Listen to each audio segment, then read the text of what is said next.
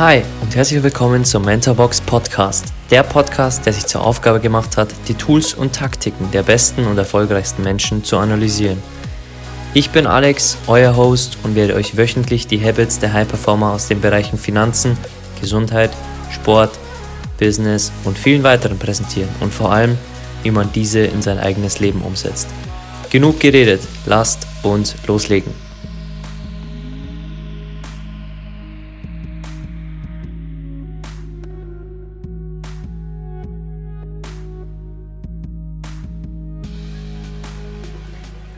Der Schlüssel zum Erfolg jeder Organisation und jedes Unternehmens liegt darin, die ganze Familie auf das gemeinsame Ziel einzuschwören. Carlo Angelotti. Hi, schön, dass du wieder da bist und willkommen zur fünften Mentorenfolge über Carlo Angelotti, der Fußball-Trainerlegende. Und ich kann dir eins versprechen, auch wenn dich kein Fußball interessiert oder dir Fußball sogar auf die Nerven geht von deinem Freund oder Mann oder von der Gesellschaft an sich, dann kann ich dir versprechen, dass diese Folge absolut begeisternd ist, weil Carlo Angelotti nicht nur einer der erfolgreichsten Trainer der Geschichte ist, obwohl er aktuell noch äh, im Einsatz ist, sondern auch ein absolut besonderer Mensch war und er mit den erfolgreichsten Spielern wie auch Mannschaften gearbeitet hat. Auf das werden wir später kurz eingehen. Wir werden bei solchen Folgen, bei denen es wirklich um ein spezifisches Thema wie Fußball geht, die Geschichte des Menschen ziemlich kurz halten, nur um, um dir einen kleinen Kontext zu geben und die Learnings dann später anhand der Learnings aus dem Weg mitgeben. Das heißt, die Geschichte vorher ist kürzer als sonst und die Learnings werden wir diesmal aufteilen auf zwei Folgen, weil es aus Carlo Angelottis Leben ganze 30 Learnings gibt. Und ich kann dir nur empfehlen, die beiden Folgen zu hören, weil es unter anderem eine der besten Biografien war, die ich je gelesen habe über Carlo Ancelotti und er als Mensch einfach begeisternd ist und du verstehen wirst, warum er in seinem Leben so erfolgreich war. Denn es ist kein Zufall, dass Carlo Ancelotti die besten Trainer in den Schatten stellt, teilweise, und bestimmt einer der besten der letzten 20, 30, 40 Jahre ist. Gut, Lass uns loslegen mit seiner Geschichte. Er ist 1959 geboren in Italien und ist aufgewachsen auf einem Bauernhof in Norditalien. Und seine frühen Jahre waren sehr arm, aber er war trotzdem glücklich, schreibt er in seiner Biografie. Und er habe früh den Wert von Geld und harter Arbeit gelernt. 1976 spielte er dann selbst bei dem AC Parma und dann bei AS Rom und AC Mailand zwei der größten Clubs in Italien. Er wurde dann auch italienischer Nationalspieler. Drei Jahre nach seiner Station beim AC Mailand bekam er schon seine erste Trainerstation bei dem AC Reggiana. Kein großer Club in Italien. Er wurde dort fast gefeuert und sie vertrauten ihm dennoch und das brachte ihn 1996 zum etwas größeren Club Parma. Und das war sein Startschuss in sein erfolgreiches Trainerleben. Denn danach hat er Clubs trainiert wie Juventus Turin, acht Jahre den AC Mailand, Chelsea London, Paris Saint-Germain, Real Madrid, Bayern München und zuletzt den Neapel Fußballclub und jetzt aktuell ist er Trainer des FC Everton. Gut, das soll es auch schon gewesen sein zu seiner Geschichte und wir kommen jetzt gleich auf die ersten 15 Learnings aus seinem Leben. Und du wirst sehen, er ist absolut begeisternd und es hat einen Grund, warum er bei allen seinen Clubs immer so erfolgreich war. Lass uns loslegen mit Learning Nummer 1. Er selbst hatte immer Vorbilder und Mentoren. Das ist das gleiche, wie du bei fast allen hören wirst. Eins seiner Vorbilder war sein Vater. Und wenn du die vorherige Podcast-Folge gehört hast, äh, wo wir über Vorbilder und Mentoren genau gesprochen haben, kann auch sein, dass dein Vater dein Vorbild ist. Bei Carlo Angelotti war es so. Und er hat ihm schon früh gezeigt, dass er dieses Verantwortungsgefühl einfach zeigt, wenn man andere führt. Und das hat er von seinem Vater gelehrt. Carlo Angelotti spricht in seiner Biografie auch noch über andere Mentoren aus seinem Leben Und er hat immer zu anderen Menschen aufgeschaut und hat versucht, auch von anderen Trainern zu lernen, die schon viel weiter waren als er damals, als er noch zum Beispiel in seiner ersten Trainerstation war. Er hatte also immer Vorbilder und Mentoren von Anfang an. Learning Nummer zwei. Seine Mutter hat ihm gezeigt, wie man ein Umfeld schafft, in dem Menschen sich wohlfühlen und das sie inspiriert. Denk mal kurz an unsere aktuelle Arbeitsgesellschaft. Wie viele Firmen kennst du, die ein Umfeld schaffen, wo sich Menschen erstens wohlfühlen und das zweitens sie inspiriert, für das Unternehmen zu denken, auch mal kreativ zu denken, auch mal Kosten zu sparen, auch mal Business-Ideen im Unternehmen aufzubringen. Ich glaube und ich will unserer Gesellschaft nicht zu nahe treten, aber es wird sehr wenige Unternehmen aktuell geben, die einfach ein Umfeld schaffen, wo sich die Mitarbeiter wohlfühlen, wo sie gern jeden Tag hingehen und wo sie auch inspiriert sind, Ideen einzubringen und sich im Unternehmen einzubringen. Und ich denke, wir müssen dieses Umfeld schaffen, egal ob wir eine Führungspersönlichkeit sind oder ein Unternehmer oder auch vielleicht Angestellter und unsere Ideen einfach einbringen oder unsere, unserer Firma oder unserem Chef äh, Vorschläge machen, wie einfach die Wohlfühlatmosphäre in der Firma besser ist und wie man auch sich selbst mehr einbringen kann, mehr inspirierende Ideen vortragen kann oder wie auch immer. Denn Menschen arbeiten immer lieber, wenn sie in einer Wohlfühlatmosphäre sind. Natürlich ähm, nicht so, dass äh, es wie eine Chill-Area ist, aber auch das kann helfen, wie man bei Google und den großen Firmen sieht, sondern einfach, wo sie sich wohlfühlen und jeden Tag gerne hingehen, sich mit Menschen umgeben, die das Gleiche machen wie sie und die sich dann einfach hochpushen, alle, und die inspiriert Ideen austauschen, auch für das Unternehmen. Das sollte unser aller Ziel sein, egal ob als Angestellter dort zu einem Job hinzugehen, der so ist, oder als Angestellter äh, bzw. als Arbeitgeber oder als Unternehmer so eine Atmosphäre zu schaffen für unsere Mitarbeiter. Learning Nummer drei. Seine seine, ja, ich sage mal, Führungskultur bzw. seine Art war immer quiet, also ruhig. Er war sehr ruhig und überlegt und handelte immer so. Er baute Vertrauen auf und traf immer besonnene Entscheidungen. Wie viele Zeitschriften berichten denn darüber, dass ein, ein Führer, ein, sagen wir mal, ein Geschäftsführer oder auch ein, ein Chef immer autoritär sein muss, durchgreifen muss, auch mal schreien darf. Das ist ziemlich veraltet, denn man kann Mitarbeiter mittlerweile auch anders führen. Und es gibt so viele verschiedene Führungsstile und die Art von Carlo Ancelotti wurde oft auch kritisiert, denn man warf ihm vor, dass er zu befreundet war mit den Spielern, dass er nicht genug durchgriff, dass er zu ruhig war, auch an der Seitenlinie. Aber seine Art hat immer dafür gesorgt, dass er ruhige und besonnene Entscheidungen treffen konnte und dass seine Spieler ihn immer respektierten für das, was er machte und auch für die Art, die er hatte. Und das sorgte auch dafür, dass sie einen riesen Respekt vor dem Menschen und vor dem Trainer Angelotti hatten. Das heißt, egal welche Persönlichkeit wir sind, der Führungsstil ist immer individuell auf unsere Persönlichkeit auszurichten. Es muss nicht ein autoritärer Führungsstil sein oder jemand, der immer durchgreift oder der immer zum Beispiel als Fußballtrainer an der Seitenlinie steht und reinschreit. Es kann auch ein ruhiger Typ sein, der auch einfach anders führt. Das heißt, der Führungsstil ist immer gekoppelt mit uns als Person, welche Dinge wir in unserem Leben schon zeigen. Und wenn wir ruhiger und besonnener sind, aber trotzdem Verantwortung übernehmen möchten, dann können wir das auch machen. Und die Leute werden uns dann respektieren für unsere ruhigen, gelassenen und guten Entscheidungen. Kommen wir zu Learning Nummer 4.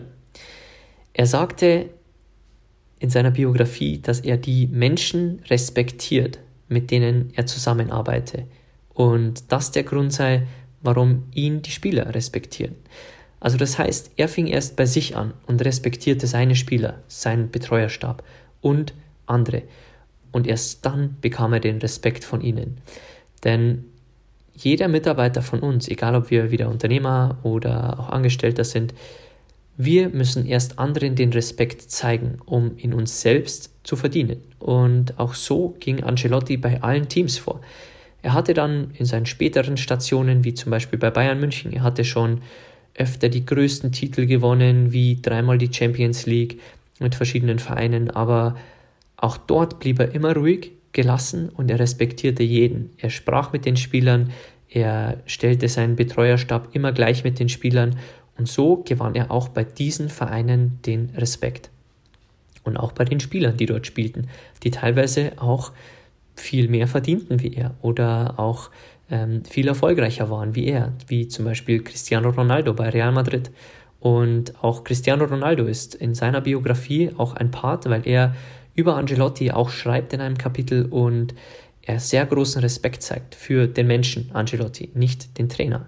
Denn als Trainer ist man auch immer irgendwo eine Führungskraft. Und in der heutigen Zeit ist nicht mehr nur eine Führungskraft nötig, sondern eine Führungspersönlichkeit.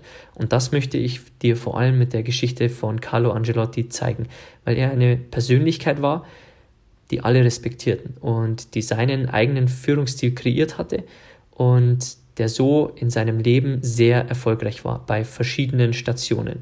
Das heißt, er hatte kein Glück, Glück gehört auch dazu, aber in so vielen Vereinen und mit so vielen verschiedenen Spielern erfolgreich zu sein, erfordert Tools und Strategien, die er in jedem Club einfach umgesetzt hat und so erfolgreich wurde.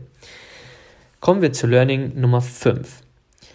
Carlo Angelotti war schon immer klar, dass er in Wirklichkeit nichts weiß. Das heißt, er war nicht arrogant und hat gesagt, ich habe schon dreimal die Champions League gewonnen, ich habe große Vereine trainiert, also was möchtet ihr mir bitte sagen?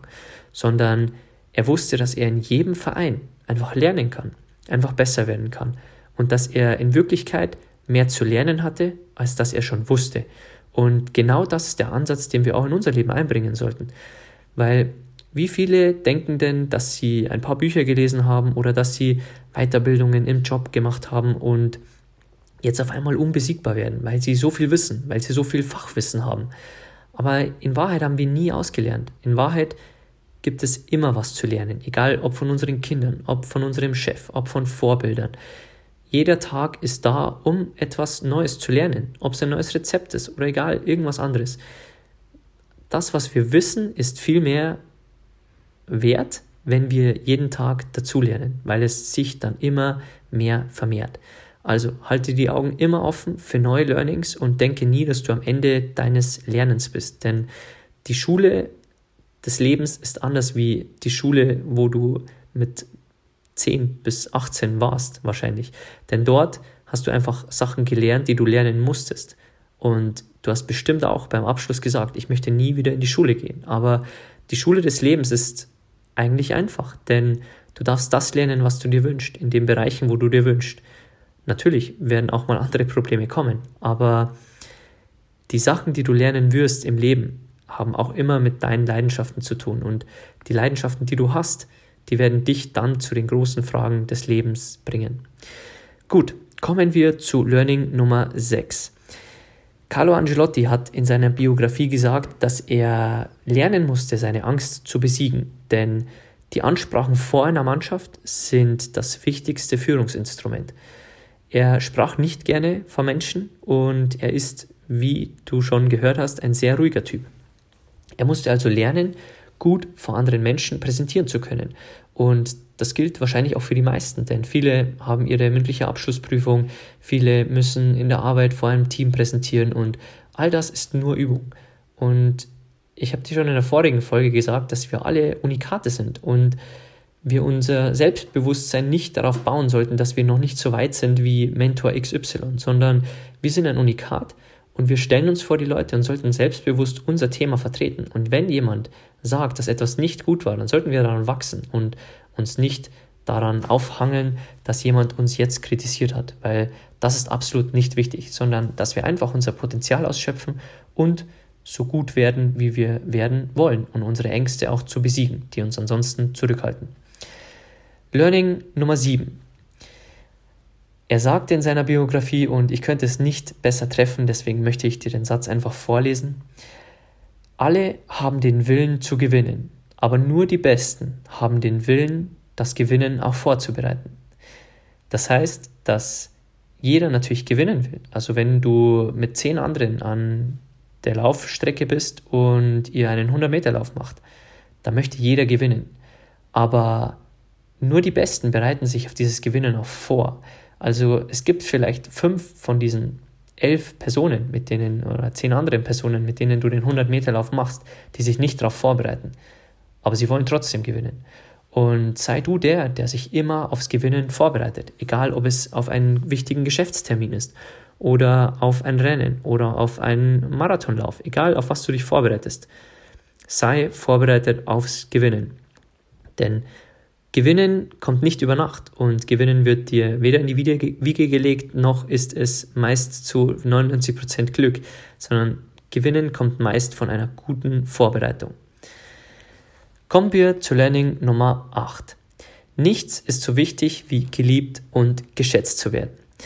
Carlo Angelotti war ein absoluter Fan von Atmosphäre, von einer familiären Atmosphäre und ihm war immer wichtig, dass ihn die Spieler schätzen und dass ihn seine Familie liebt. Das war ihm immer am wichtigsten. Wichtiger als dass die Fans ihn für jede Entscheidung, die er getroffen hat, auf dem Platz bejubeln, sondern er wollte immer von seinen Liebsten, von, von seinen Freunden und von seinen nächsten Menschen in seinem Leben geliebt werden und geschätzt werden, auch von den Menschen, mit denen er gearbeitet hatte. Kommen wir zu Learning Nummer 9. Wie vorher in den Mentorenfolgen schon gesehen, hatte auch Carlo Angelotti seinen eigenen Kopf und traf seine eigenen Entscheidungen. In einem Fußballclub ist es so, dass zwischen den Spielern und dem Trainer ist immer noch der Präsident und vielleicht auch ein Geschäftsführer. Und dort geht manchmal ein ziemlich rauer Wind runter zum Trainer, denn vielleicht erwartet der Präsident Dinge, die der Trainer aktuell nicht umsetzen kann, weil mehrere Spieler verletzt sind.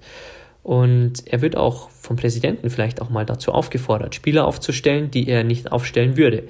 Und Carlo Angelotti hat immer bewiesen, dass er seinen eigenen Kopf hat und dass er wirklich Entscheidungen aus seinem Bauch und aus seinem Herzen heraus trifft und nicht, weil ihm jemand anderer sagt, er solle Spieler XY aufstellen, weil das besser für den Club wäre oder für die Marketingaktivitäten des Clubs. Er hat immer auf sich gehört und war sich immer treu.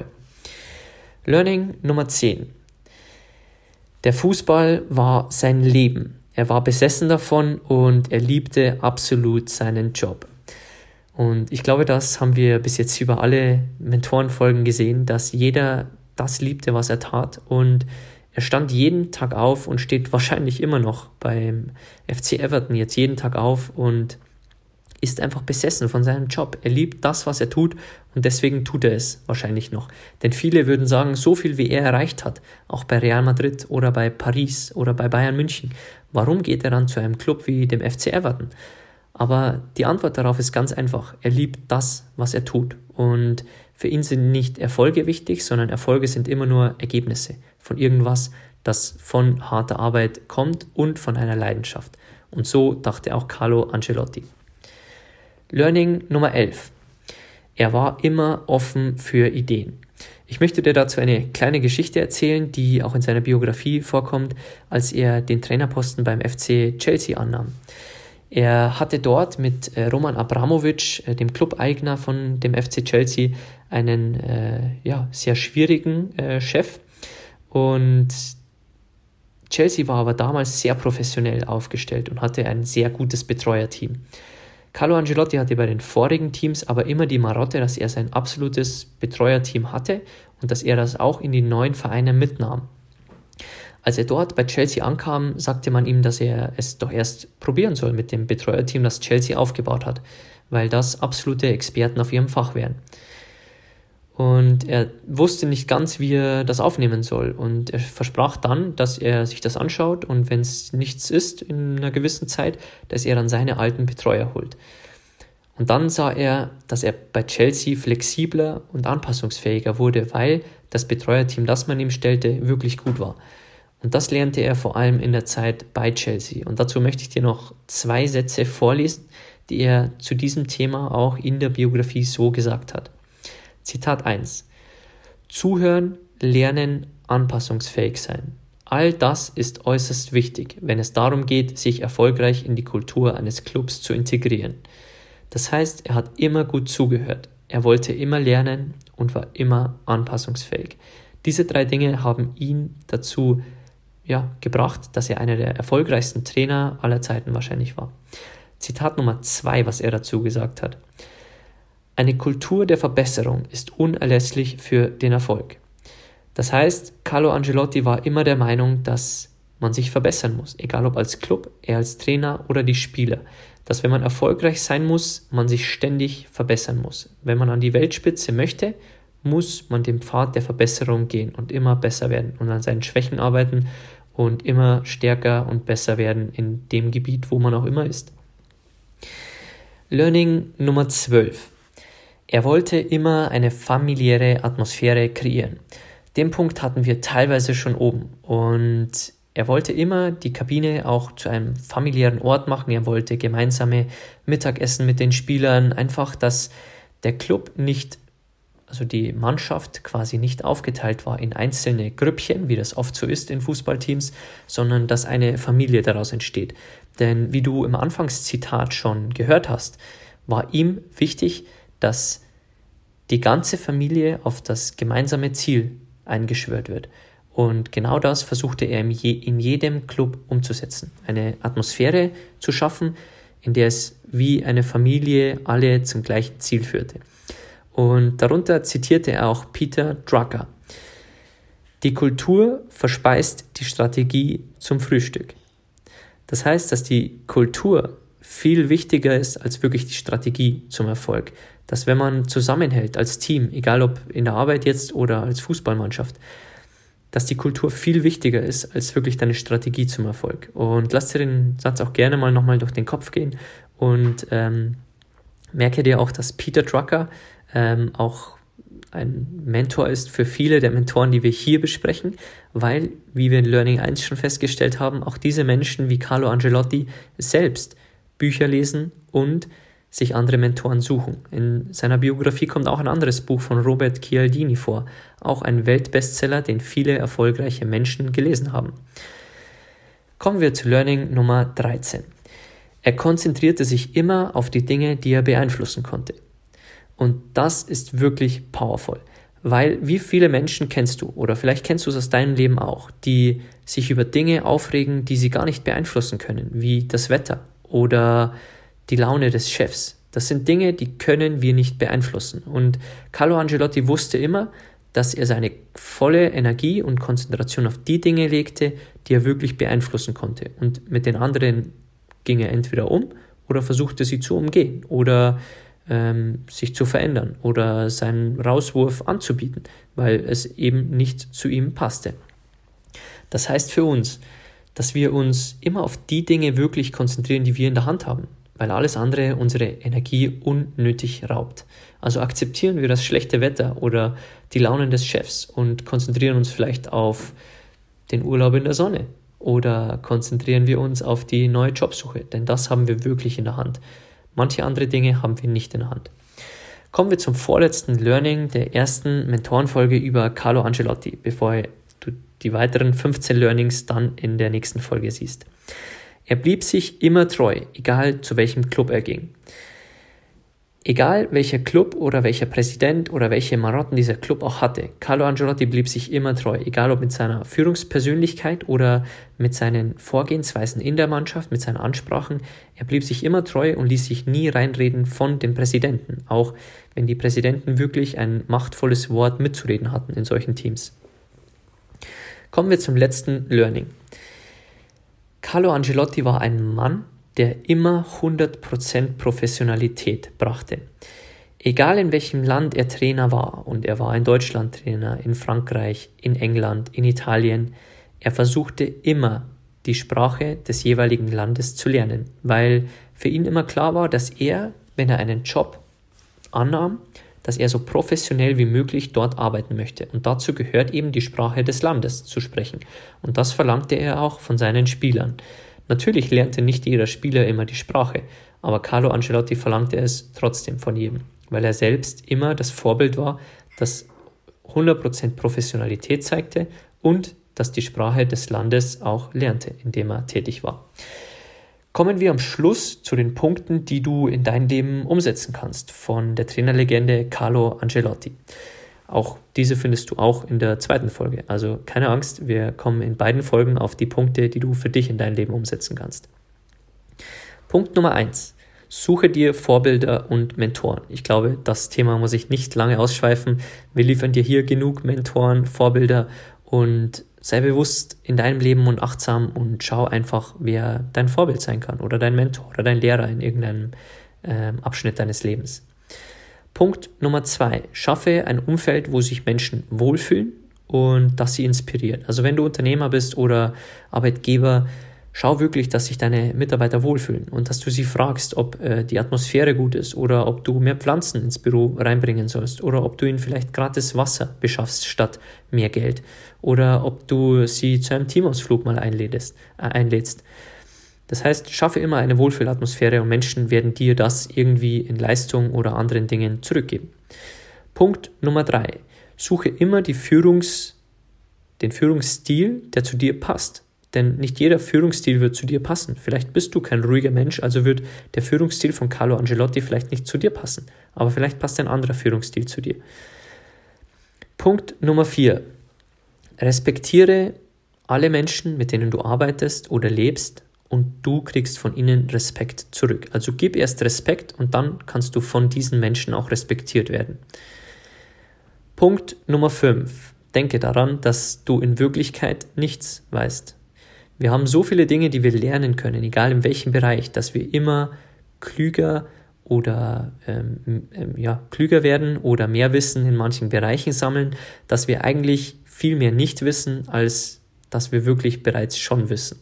Also sei immer offen für neue Learnings und mach deinen Kopf nie zu, weil du sagst, ich habe schon genug gelernt im Leben oder ich brauche jetzt nicht mehr in die Schule des Lebens gehen, denn das wird nie der Fall sein. Punkt Nummer 6. Besiege deine Ängste. Das ist wirklich sehr powerful und das klingt in einem Satz natürlich leichter, als es wirklich ist, aber denk immer daran, dass deine Ängste dich wirklich von deinen Träumen und deinen Wünschen im Leben zurückhalten. Und geh mal in dich und frag dich wirklich, welche Ängste dich nach wie vor in deinem Leben zurückhalten. Und schreib dir diese auf und versuch diese in deinem Leben abzuarbeiten. Das geht nicht über Nacht oder in einem Jahr, sondern wenn du zum Beispiel Höhenangst hast oder Angst hast, in die Berge zu gehen, dann versuch dich mit kleinen Touren und taste dich ran. Geh immer 100 Meter höhere Touren zum Beispiel oder nimm dir Freunde mit, die dich dann ja, motivieren, wenn du mal aufgeben willst oder die dich äh, anfeuern, wenn du kurz vor dem Gipfel bist. Also egal was es ist, versuch wirklich deine Ängste zu besiegen, denn diese werden dich langfristig zurückhalten von den großen Träumen und Wünschen, die du für dein Leben hast. Kommen wir zu Punkt Nummer 7. Wenn du wie viele den Willen zu gewinnen hast, dann bereite das Gewinnen auch vor. Also Vorbereitung ist wirklich ein großer Teil des Gewinnens, egal ob es für eine Verhandlung ist, was du hast, oder für ein Verkaufsgespräch oder auch für einen Marathon. Bereite dich aufs Gewinnen vor. Punkt Nummer 8. Such dir etwas, was wirklich dein Leben ist. Bei Carlo Angelotti war es der Fußball, bei dir wird es vielleicht etwas anderes sein.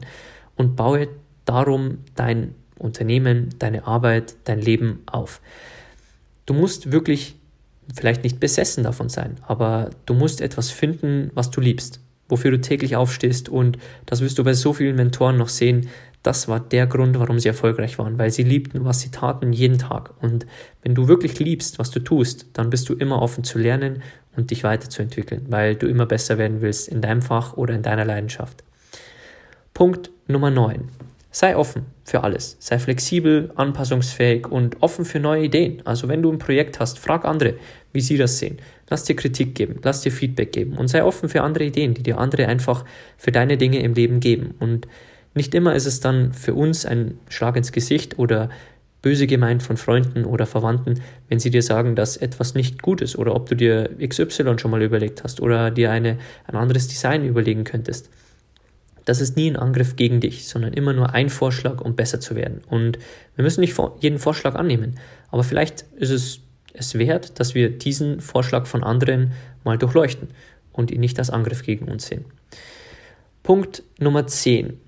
kreiere eine familiäre Atmosphäre. Egal wo du bist, das kommt auch wieder auf die Wohlfühlatmosphäre zurück. Schau, dass sich die Menschen wohlfühlen. Und auch wenn sie zu dir nach Hause kommen, wie Freunde, schau, dass sie sich wohlfühlen. Denn dort kannst du viel schönere Gespräche führen, kannst du viel offener reden und dich einfach viel wohler fühlen als einer in einer stupiden, kalten Umgebung oder in einem kalten Büro also schau einfach, dass die Atmosphäre gut ist, dass die Menschen sich wohlfühlen und dass es familiär ist, egal ob in deinem Unternehmen oder in deinem Zuhause. Punkt Nummer 11. Konzentriere dich wirklich auf die Dinge, die du beeinflussen kannst. Also ja, das Wetter mag manchmal schlecht sein, aber reg dich nicht drüber auf. Du brauchst deine Energie für andere Sachen im Leben und kümmere dich um das, was du wirklich beeinflussen kannst. Das ist ganz wichtig und das wird dir viel, viel Energie in deinem Leben sparen. Vorletzter Punkt. Bleib dir immer treu. Also egal in welches Unternehmen du gehst oder welche Projekte du machst, versuche nie vielleicht andere zu betrügen, wenn du sonst ein loyaler Mensch wärst, sondern bleib dir immer treu, egal wo du hingehst, egal was du machst, bleib deinen Werten immer treu und das ist wichtiger als das Geld, das du verdienst oder ähm, die, ja, das Image, das du dann hast durch den neuen Posten beispielsweise. Letzter Punkt, zeige Professionalität. Also egal, ob du zu einem Vorstellungsgespräch gehst, etwas aufziehst, versuche es so professionell wie möglich aufzuziehen und dich auch professionell zu ja, verhalten oder aufzutreten. Egal, ob es dein Englisch ist, wie bei Carlo Ancelotti die Sprachen, oder einfach nur dein äh, Auftreten äh, mit deiner Kleidung beim Vorstellungsgespräch. Zeig dich einfach professionell. Gut, das war Teil 1 der Folge über Carlo Ancelotti. Und ich hoffe, dass sie dir gefallen hat. Wenn ja, dann würden wir uns natürlich wie immer über eine 5-Sterne-Bewertung bei iTunes oder den anderen Portalen freuen. Und wenn du bei der nächsten Folge wieder reinhören magst, dann äh, klick auch gerne auf äh, Folgen bei Spotify oder wo auch immer, damit du keine Folge verpasst. Und ansonsten wünsche ich dir einen schönen Tag und freue mich, wenn du bei Folge 2 über Carlo Angelotti wieder reinhörst, wo die nächsten 15 Learnings auf dich warten.